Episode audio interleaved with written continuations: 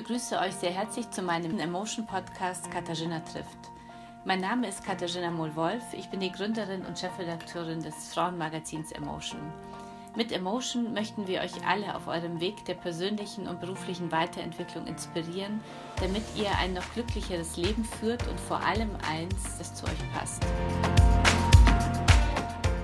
Hallo und herzlich willkommen zu der neuen Folge von Katharina trifft. Heute freue ich mich sehr, mit der Journalistin und Frau TV-Moderatorin Lisa Ortgies zu sprechen.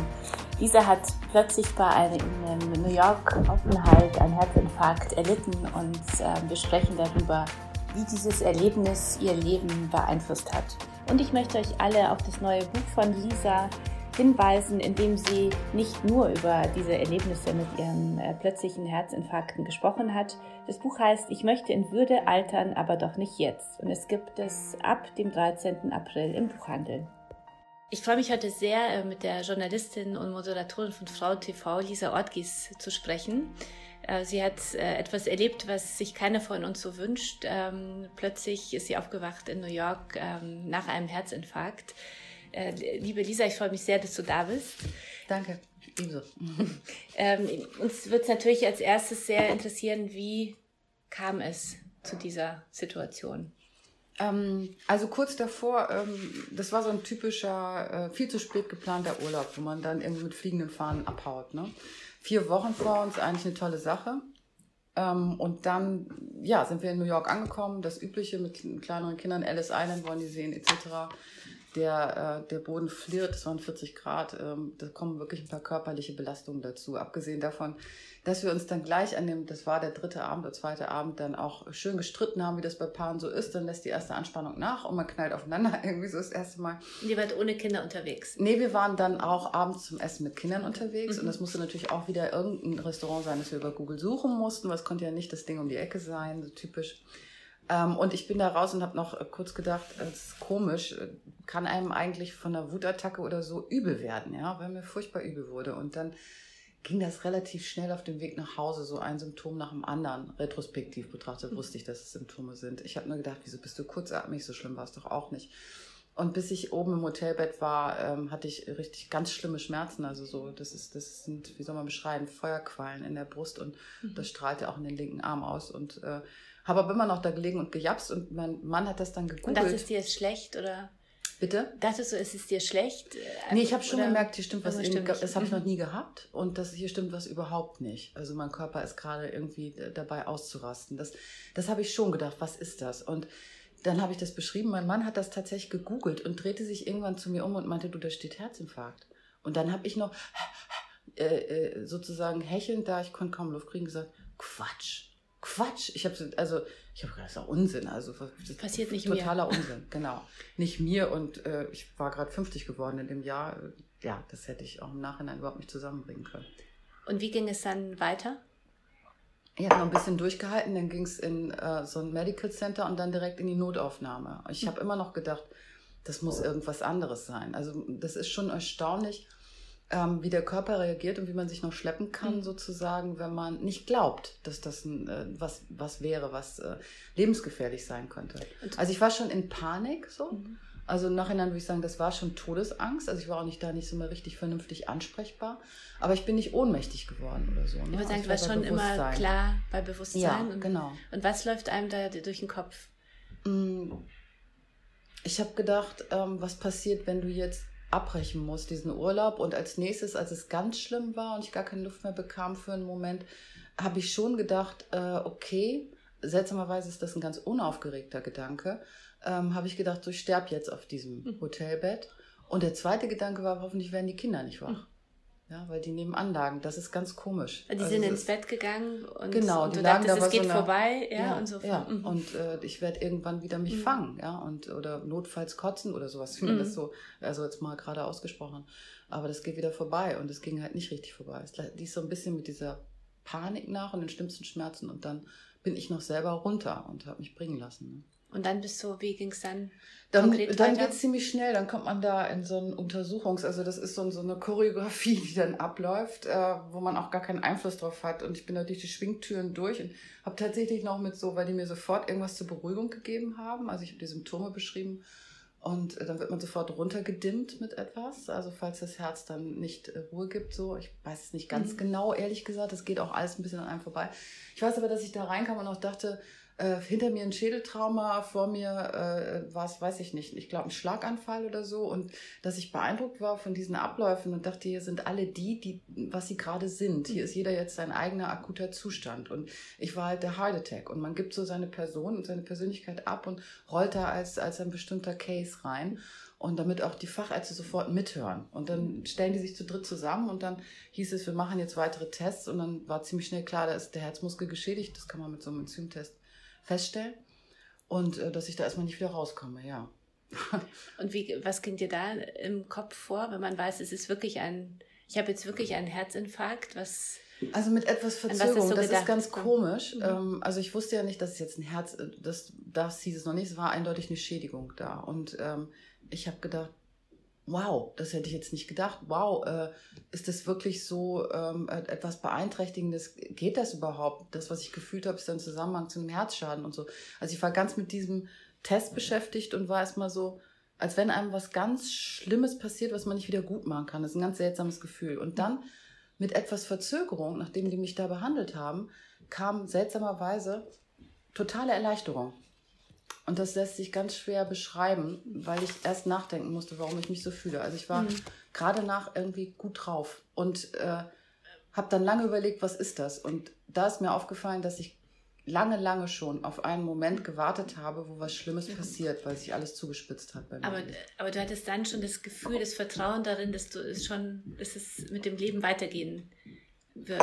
Ich bin jemand, der in ein Krankenhaus betritt und totales Vertrauen hat, wenn ich okay. bei Bewusstsein bin. Also es okay. ist schon als Kind so gewesen, mhm. im Kinderkrankenhaus fand ich super. Da gab's ich kann mir vorstellen, es gibt auch andere, die dann denken, überlebe ich oder überlebe ich nicht und dann nochmal nee, erneute so, Panik dann im Krankenhaus haben. Nee, ich, kon, ich kann mich sofort im Krankenhaus in die Position einer, einer Fünfjährigen mhm. begeben mhm. und alle anderen sind, ich weiß nicht, wie jetzt, wenn man von Aliens gerettet wird mhm. und alle anderen wissen mehr über mich und wollen mich da behüten und beschützen und so da habe ich, da habe ich tatsächlich, was ich sonst nie habe, so ein Gottvertrauen in die Leute da und in diese Autoritäten, nicht aber in deren Kompetenz mhm. da.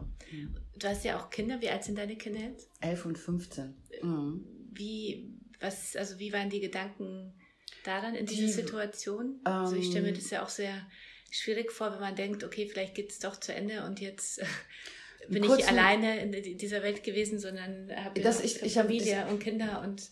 Wie gesagt, der erste Gedanke war, hoffentlich wachen die nicht auf. So, mhm. und, und, und sehen mich jetzt so. Oder äh, sind, sehen die Angst und die Panik. Mhm. Also ich war schlagartig um deren Gefühle und deren Gemüts- oder, oder, oder Gefühlsleben bekümmert und, und habe mir sehr, sehr viel Gedanken drüber gemacht. Und auch im Krankenhaus gar nicht so sehr an meinen Mann, der das dann tatsächlich regeln musste ja einfach und funktioniert hat, sondern daran, wie die beiden das beeinträchtigt und wo jetzt, ob sie das ängstigt, äh, nachhaltig auch ängstigt. Das war eine Sorge. So einen Herzinfarkt bekommt man ja in den seltensten, seltensten Fällen einfach so. Ähm, wie erklärst du dir das? Wie konnte es so zu dieser Also ich muss jetzt ein bisschen ausholen, weil in New York war das, war das ein ganz kleiner Verschluss an der Nebenader. Hauptsächlich war das ein Herzkrampf. Das heißt, die Herzwand hat gekrampft. Mhm. und das hat die gleichen Symptome wie ein Herzinfarkt. Und tatsächlich, um es abzukürzen, hatte ich dann aber innerhalb eines Jahres einen richtigen Herzinfarkt mit dem Verschluss eines Herzkranzgefäßes. Das heißt, das scheint bei mir eine Sollbruchstelle zu sein, die mir völlig unbekannt war vorher. Im Nachhinein, wenn dann Untersuchungen rausgestellt werden, schauen die sich das an und ähm, tatsächlich weiß ich ganz sicher bis heute nicht, was genau zu diesen Ereignissen geführt hat. Ich bin immer noch dabei, das ist weniger als ein Jahr her und äh, begebe mich in allen möglichen Untersuchungsformen und bin noch da mit der Selbstentdeckung sozusagen beschäftigt, weil es gibt keinen Kardiologen, der sagt, genau das war's, weil ich kein Risikogruppenhalter bin, mhm. überhaupt nicht. Ich habe kein Übergewicht, ich hatte immer, war nie äh, dünn, aber auch kein Übergewicht. Ich habe da schon nicht mehr geraucht. Ich ähm, mal eine Feierabendzigarette, ich habe Sport gemacht, mich gesund ernährt. Also das entfiel alles. Mhm. Und, ähm, aber trotzdem dann, fragt man sich doch umso mehr dann, warum Warum umso nicht? mehr, richtig. Oder? Also was ist da passiert? Mhm. Und was sie feststellen konnten schon, dass ich eine Disposition habe, weil meine Herzkranzgefäße sehr lockig sind. Und das ist eigentlich ein Zeichen dafür, dass man über Jahre oder sehr, sehr früh Stress hatte. Mhm. im Leben, weil dann die, diese Herzkranzgefäße praktisch in diese Form wachsen. Mhm. Und darüber habe ich mir natürlich viel Gedanken gemacht. Ähm, was war das? Also ähm, was war an Nichtfühlen da? Wieso hast du die äh, Alarmsignale? Es muss was da gewesen sein mit Kurzatmigkeit, irgendwas, was ich gemerkt habe.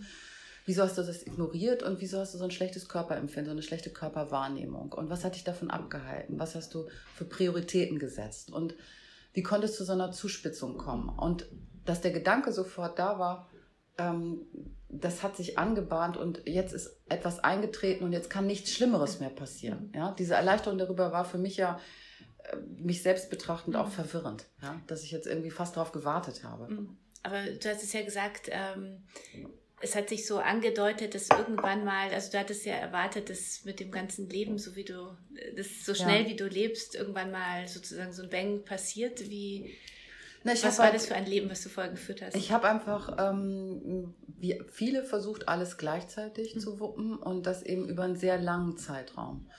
Ähm, das heißt, irgendwie Kinder, Familie musste alles gerade auslaufen und ich habe dann irgendwie nie wirklich Pause gemacht. Ich habe einfach nie auf die Pause-Taste gedrückt, sondern auch nach dem ersten Kind, nach dem zweiten Kind, äh, nach ein paar Wochen wieder auf dem Schirm gewesen. Das ist alles irgendwie machbar und ich habe auch dieses Role Model der damaligen Familienpolitik noch ist alles organisierbar insofern erfüllt, als dass ich gedacht habe, das ist mein privates Problem, das muss ich organisieren. Das machen heute noch viele so, wie ich immer merke. Und ich muss gleichzeitig voranschreiten und im Job weiterkommen und hatte dann kurz vorher noch so eine Produktionsfirma gegründet mit anderen, ein Riesenprojekt für ein Ministerium angeschoben da gab es auch Stress und ähm, ich habe immer bin mit der Meinung ausgelaufen, äh, rumgelaufen, du kannst das, du musst das aushalten, dafür bist du gemacht im Gegensatz zu anderen, das schaffst du etc. Ähm, und habe einfach die Ansprüche weiter wachsen also, lassen und alles gleichzeitig versucht. Und hattest du denn zwischendurch so Momente, äh, also die ich selber manchmal so kenne, wo man denkt, okay, ist es jetzt schon zu viel oder übernimmst du dich, ähm, weil nur weil dein Körper alles so mitmacht, also so das oder Vieles wird dann im Nachhinein so erst klar. Also viele Engagements, Sachen, Aufträge, Dinge, die ich angeleitet habe, da hatte ich da in diesem Moment, und komischerweise wusste ich das aber erst ein Jahr später, als ich das betrachtet habe. Man geht dann so chronologisch durch, was war los.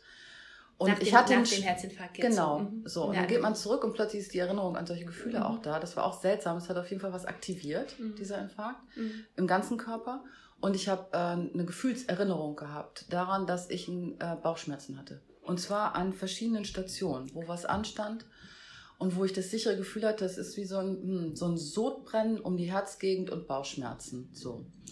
Ähm, das kann ich jetzt auch ganz genau beschreiben. Und jetzt merke ich sofort auch nur, wenn sich das anbahnt, weil sich einfach der Hals zuzieht. Mhm. Und äh, da merke ich jetzt, ist eine, entweder etwas zu viel da, jetzt hast du eigentlich Nein sagen wollen. Du hast eigentlich Nein sagen wollen, du hast eigentlich delegieren wollen oder es anders machen wollen und du hast gegen dein Gefühl gehandelt. Passiert mir immer noch. So, ich glaube, es wird mir auch weiter passieren, weil ich dann eher zur Überforderung neige, vielleicht auch um mich zu spüren. Ich habe noch nicht genug Alternativen, um mich zu spüren oder an Grenzen zu kommen. Äh, das sind auch so Sachen, die man dann versucht rauszufinden. Aber ich kann dieses Gefühl jetzt einordnen, während ich das vor einem Jahr oder so nicht mal wahrgenommen habe. Ich würde sagen, weil da bist du halt, das ist so eine Situation und dann mhm. dachte man, ist schon nix oder die, also ich, Ja, man tritt irgendwie, das sind manchmal ja, ehrlich gesagt, sind es auch kleine Sachen. Du, ähm, man nimmt Sachen, Aufgaben an und dann kommt die, weiß ich nicht, 15. Anfrage aus einer Ecke, kannst du nicht mal eben und das ist ja heute alles, ja, das ganze Leben ist ja, kannst du mal eben, geht ganz schnell, es äh, geht so nebenbei, kannst du, du kannst schon, im Auto drauf mhm. sprechen und so. Mhm. Und äh, irgendwann muss halt eine klare Grenze gezogen werden oder auch sortiert werden und klar gesagt haben, wo gebe ich zu viel, wo äh, ähm, möchte ich auch mal, zum Beispiel auch eine wichtige Sache, wo ist das im Gleichgewicht? Wo sind Beziehungen im Gleichgewicht? Geben und nehmen. Ähm, auch ja, private Beziehungen, aber auch berufliche. Darauf achte ich jetzt viel mehr. Also wo sind Energiefresser? Das wollte ich gerade fragen. Was hat es verändert? Solche schlimmen Erlebnisse sind ja oft auch eine Chance, das Leben nochmal selber äh, zu hinterfragen und zu gucken, lebe ich äh, wirklich das Leben, was ich leben möchte? Bin ich so auf meinem Weg unterwegs? Passe ich genug auf mich auf? Was mhm. hat dieser Herzinfarkt, diese Situation, dieses Erlebnis in deinem Leben verändert? Ja, also wenn ich vorher schon wie lang skeptisch ist er, war. Wie lange ist es jetzt Im her? Mai letzten Jahres war der Infarkt hier in Hamburg. Okay. Mhm. Mhm. Da dachte ich schon, ich hätte wahnsinnig viele Dinge geändert und das tut man dann oft doch nur vordergründig. Mhm. Das ist so, als wenn man irgendeiner Person berichtet oder das für die eigenen Eltern macht oder so und gefühlt ist es aber anders. Also so eine Veränderung muss gefühlt sein. Und muss auch ein bisschen in Anführungsstrichen wehtun, so ein mhm. Abschied. So, ähm, sonst ähm, verändert sich nicht wirklich was. Also man muss in Kauf nehmen, dass sich irgendwo eine Tür vielleicht verschließt und was dann passiert und was ich nur äh, jetzt predigen kann sozusagen, es tun sich ganz viele andere auf. Mhm. Also mit einer veränderten Wahrnehmung und mit einem Kontakt mit dem Intensiven mit Menschen, die man plötzlich intensiviert auch und mit einer Intensität in dem, was man tut, also tun sich wahnsinnig viele neue Dinge auf und, und, und, und Chancen. Das also, glaubt man aber vorher nicht. Mhm. So. Hat man das denn immer so, immer wieder vor Augen, dass es äh, wieder passieren könnte? Oder wie das ist auch sehr wechselhaft. Erlebnis sozusagen, Frieden mit diesem Erlebnis äh, zu schaffen oder neu zu, weiterzuleben, ja, das ist ja. Genau, also das ist zum Beispiel eine Sache, ich, ich versuche mal auch was zu erzählen, was mit anderen vielleicht auch was anfangen mhm. können. Ähm, was mir da begegnet ist, ähm, in dem Sprechen darüber war, dass alle ganz schnell wissen wollten, was machst du denn jetzt damit? Und äh, was änderst du denn jetzt? Und was hast du denn jetzt für Schlüsse daraus gezogen? Und äh, wie managst, also was, was passiert denn jetzt? Und wenn ich dann gesagt habe, ziemlich schnell, weil es genau so war, ich weiß es nicht, dann bekam ich erstmal so Blicke wie nach dem Motto, oh Gott, äh, die hat sich jetzt aufgegeben, ähm, die führt jetzt ein Leben, das ist so gleichbedeutend mit einem Leben in Jogginghose oder so. Die hat die Kontrolle über ihr Leben verloren. Das ist so. Also man verliert die Kontrolle über sein Leben. Und äh, wenn man die Chance verpasst und sich die Zeit nicht nimmt, diese Botschaft sacken zu lassen, kommt der nächste Stolperer, weil sowas beim ersten Mal. Mhm. Ich habe ganz schnell aktiv reagiert, war sofort Nach überaktiv. So. Ja? Und das hieß mhm. halt, genau, jetzt muss ich das delegieren, mit, muss mit dem sprechen, ich muss das Buch verschieben, ich muss diese Dinge. Ich war sofort wieder in einer Macherrolle. Statt diesen Schock und diesen, sage ich mal, ganz klaren Warnschuss des Körpers sacken zu lassen. Und das ist erstmal eine Traurigkeit, die ankern muss darüber, dass mein Körper mich im Stich gelassen hat. Und das ist ganz komisch. Das ist ein ganz wichtiger Prozess, mhm. zu sagen, warum hast du das getan? Nicht, warum zu fragen ist natürlich sinnlos, aber es überhaupt zu fragen. Mhm. Und diesem Gefühl nachzuspüren und zu sagen, okay, ich war jetzt einmal draußen. Der ist wirklich im Alleingang gegangen. Und das tut er nicht einfach so diesen Prozess bin ich beim ersten Mal nicht durchgegangen. Das war enorm wichtig beim zweiten Mal. Und wie, wann kam das zweite Mal? Im Mai letzten Jahres und es war auch mit einem Vorlauf, wo ich dann auch diese Anweisungen jetzt äh, noch mehr auf die Ernährung und noch mehr Sport und äh, irgendwie alles, das musste dann plötzlich alles so, das ist jetzt das Thema heilen und genesen und das musste auch alles in eine Bento-Box reinpacken, mhm. passen.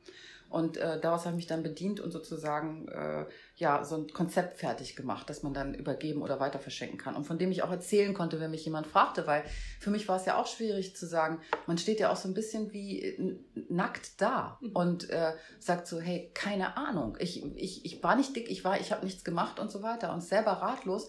Und Ratlosigkeit zum Beispiel war was, was ich mir auch nie erlaubt habe. Mhm. Ratlosigkeit ist aber ganz wichtig. Und mhm. ein Gefühl von Ohnmacht ist auch ganz wichtig, weil dann fängt man wieder an, wirklich, wirklich zu schauen und zu hinterfragen und neugierig zu sein. Wie, ähm, was sind so die Dinge trotzdem, also ich kann mir vorstellen, dass man in so einem Moment sich trotzdem überlegt, okay, vielleicht passiert es ja trotzdem noch ja. einmal. Okay. Was sind so die, die Dinge, die ich vielleicht in meinem Leben jetzt noch äh, schaffen möchte. Hast du solche Gedanken auch gehabt, dass man denkt, also jetzt habe ich mir immer schon, es gibt ja viele, die sich immer vornehmen, die eine Weltreise noch einmal äh, dem Vater verzeihen, sich mit der Mutter versöhnen. Mhm. Die, also gibt es so Dinge, die dir auch durch den Kopf gegangen sind, die du dir jetzt vorgenommen hast? Ich weiß, es klingt so ein bisschen wie Sterbebett oder so, ne? Also wenn man die Ansage bekommt. Ich habe ja mhm. keine Ansage bekommen. Ich habe eine mhm. Ansage von meinem Körper bekommen aber nicht von einem Arzt. Und ich mhm. hoffe mir schon noch weitere 30 Jahre, wenn es gut läuft, ja, nach dem mhm. Vorbild meiner Mutter. Mindestens äh, möchte ich so alt werden. Klar. Ähm, aber die Angst sitzt im Nacken, das stimmt. Und ähm, es geht nicht um das große, spektakuläre bei mir, mhm. sondern tatsächlich um so eine, ich sag mal, so eine Zen-Übung, die in jedem kleinen Moment wirkt. Das heißt, ich habe jetzt erst festgestellt, wie ich Gespräche führe und Kontakt halte. Also wie kontaktlos das manchmal war.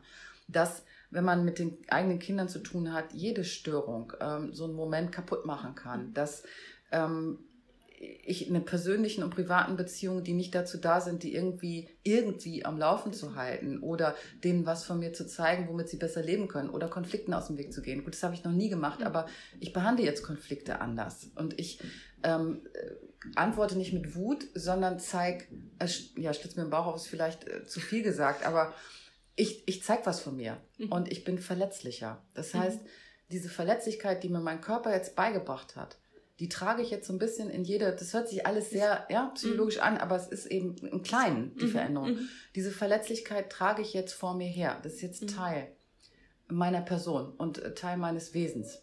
Und da, dadurch ergeben sich schon ganz andere Gespräche. Also wirklich, ich muss es so sagen, also nicht nur bewusster. Ist bewusster. So? Ich, ich glaube, ich schaue auch anders. Ich habe mhm. andere Begegnungen, auch im Alltag. Wer im Zug neben mir sitzt und ich fange Gespräche an und äh, das sind zufällige Begegnungen, die jetzt manchmal, ich habe neulich mit jemandem, der eine ähnliche Erfahrung gemacht hat, im Zug eine Dreiviertelstunde geredet, aus dem Stand. Mhm. Und äh, ich werde ihn, glaube ich, nicht wiedersehen. Also wir haben uns richtig ganz lang umarmt am Schluss, weil wir für diesen Moment eine äh, Erfahrung geteilt haben. Mhm. Und beide mit einem Gewinn, irgendwie mit einem schönen Gefühl da rausgegangen sind, als wenn man, also es ist eine Begegnung, die ich jetzt im Herzen mit mir rumtrage. Also ich nehme, rede ganz viel mit meinem Herz, ich rede ganz viel über mein Herz und ich gebe dem, praktisch habe dem jetzt die Kontrolle über mein Leben zurückgegeben. Das heißt, das Vertrauen ist wieder da. Ähm, das Vertrauen nicht hundertprozentig, das wäre mhm. gelogen. Das ist, glaube ich, nie wieder ganz da. Ich wache mhm. durchaus mit Angstattacken auf, so. Also es wäre einfach gelogen, wenn man glaubt, das ist wie bei anderen auch, ähm, das verschwindet, geht weg. Nein, mhm. ich wache mhm. manchmal mit Dschungeltrommeln hier drin in der Brust auf und dann muss ich auch aufstehen und dann versuche ich irgendeinen Takt zu finden, der diesem Dschungeltrommeln ähnelt, damit man runterkommt. Also das ist so ein Trick. Da gibt's ganz, ganz viele, könnte ich jetzt stundenlang erzählen, Tricks, wie man runterkommt oder sich selbst aus diesen neurologischen Dominosteinreaktionen rauskriegt. Ja. ja? Also zum Beispiel Schnauben. Äh, Abschnauben ist das ja bei Pferden. Ich habe mir gedacht, warum machen die das? Dann habe ich jetzt mal nach, äh, bin ich drauf gestoßen, auf so eine Übung, einfach zu machen. Entspannt total. Also mhm. da geht ein Stück neurologisch, äh, wird ein Cut gemacht. Die Angst okay. wird unterbrochen. Wie bist du mit deinen Kindern, mit, mit, deiner, mit der Situation umgegangen? Wie habt ihr das gemeinsam verarbeitet? Sie haben es ja doch mitbekommen in New York ähm, und in Hamburg ja auch. Ja, also der erste Impuls war ähm, danach keine langen Gespräche darüber, weil ich ähm, oder Erklärungen, weil ich nicht, das nicht dramatisieren wollte, weil sie schon so mitgeschnitten haben, wie ist das für den Vater, der war eben auch nicht ganz gefestigt, ist ja klar, der ist auch ängstlich in dem Moment. Und die gucken sich dann ja um und suchen nach einer Reaktion, die ihnen das Gefühl von Halt gibt. Und ähm, das kann man in dem Moment nicht bieten und das prägt sich bei denen sowieso schon ein. Und deshalb wollte ich nicht ähm, ähm, die Situation schildern oder die da eintauchen lassen. Ich habe mit viel Abstand noch in dem Urlaub dann gesagt, okay, so ist es, war für mich jetzt auch ein Schreck. Ich bin aber schon groß und ich werde jetzt was damit machen, das kann ich euch versprechen. Aber ich weiß nicht was. Ich weiß nur, dass ich irgendwas tun muss. Und ähm, ihr könnt mir vielleicht sogar dabei helfen. So. Im Grunde ist das so, in Kürze das, was dann abgelaufen ist. Hat sich euer Verhältnis oder euer Zusammensein dadurch verändert seitdem? Also im Nachgang, ähm, und das ist eben auch noch nicht ganz äh, wieder gesettelt, also ich bin noch keine Managerin meines Ereignisses, Herzereignisses, das bin ich noch nicht.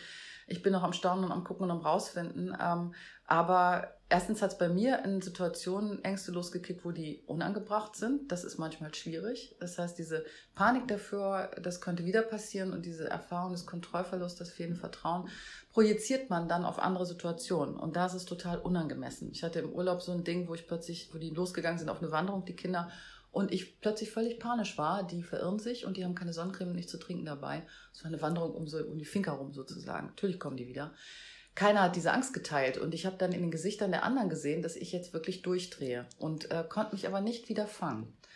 Und da habe ich gemerkt, ähm, ich muss ganz genau aufpassen, dass ich das wirklich auf mich beziehe und ähm, nicht den Schritt gehe wie früher und projiziere und versuche, das woanders abzuarbeiten. Mhm. Weil das lässt die Kinder auch nicht kalt. Dann haben sie jemanden vor sich, der eben nicht mehr souverän ist, der nicht mehr erwachsen ist. So.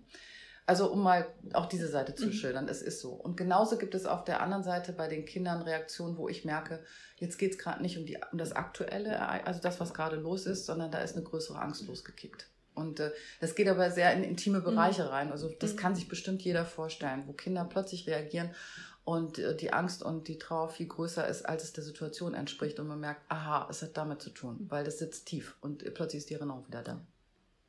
Gibt es äh, etwas äh, für unsere Zuhörerinnen, was du, also was du unseren Zuhörern mitgeben kannst aus dieser Erfahrung? Ähm, ähm, also erstmal, das muss ich, das muss überhaupt niemandem passieren, aber die, diejenigen, die vielleicht merken, dass sie so ein bisschen ähm, auf heißer Naht äh, das Leben sozusagen bewältigen, ähm, ich glaube, ähm, dass jedes Nein und jede Entscheidung am Ende eine Rolle spielt und man darf nicht glauben, dass das, was sich summiert im Laufe eines Lebens an Wegen, die man geht, wo man sich hat vielleicht überreden lassen, Fehlentscheidungen getroffen hat oder gegen sein Gefühl vor allen Dingen gehandelt hat, das kann tatsächlich auf ein Organ gehen, würde ich jetzt sagen.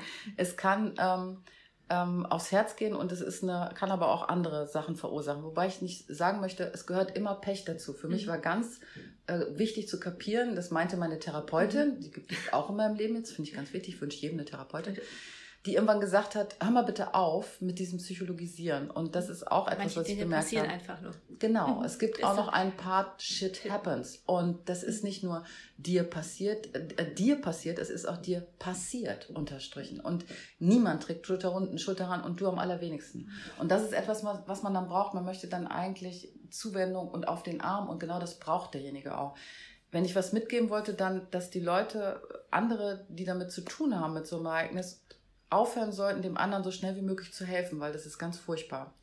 Hilfe kann ganz äh, verletzend sein, der mhm. Versuch. Wenn man, weil das ist sofort zudrücken, hör, hör, auf und bitte erzähl nicht. Und ich wollte aber erstmal erzählen. Ich wollte von diesem Gefühl erzählen und von der Verzweiflung und von meiner Angst erzählen. Mhm. Das nicht möchte ich lösen, auch bis, sondern so. loswerden. Ja. Genau. Und mhm. für den anderen, der muss gar nicht viel tun, aber er muss was ganz Wichtiges tun. Das Gegenüber muss es aushalten und sie. Mhm. Und das ist ganz schwer. Verzweiflung und Angst bei jemand anders auszuhalten, wenn derjenige erzählt. Und eben nichts zu tun. Mhm. Und ähm, das ist das Schönste, was man für jemanden machen kann, das auszuhalten und nicht zu flüchten, in Ratschläge zu flüchten oder in Hilfe. Vielen Dank. Vielen Dank, dass du dieses emotionale Erlebnis äh, mit uns geteilt hast und ähm, alles Gute. Du hast ja alles äh, noch in einem Buch, äh, also ein Buch darüber verfasst und äh, was es ja bald äh, zu kaufen gibt. Ja, da ist aber nicht nur der Infarkt drin, weil das Leben geht weiter. Das ist mir ganz wichtig. Ich ja. habe dieses Buch vorher angefangen und habe über alles Mögliche geschrieben, möglichst humorvoll und habe diesen Infarkt dazwischen streuen lassen, weil so ist es auch im wahren Leben. Es beherrscht nicht das Leben, es ist wieder total banal und lustig es ist das und so Leben nebenbei. Auch. Genau. genau. Leben. Es handelt nicht nur, es ist viel mehr zum Lachen als dieser Infarkt drin. Und selbst da gibt es eine Menge zu lachen, ehrlich gesagt. Sehr gut, wir freuen uns drauf. Vielen Dank, dass du da warst. Danke. Danke auch. Liebe Lisa, ich danke dir sehr für das tolle Gespräch und äh, euch allen fürs Zuhören. Ich würde mich sehr freuen, wenn ihr beim nächsten Mal wieder dabei seid bei Katharina trifft.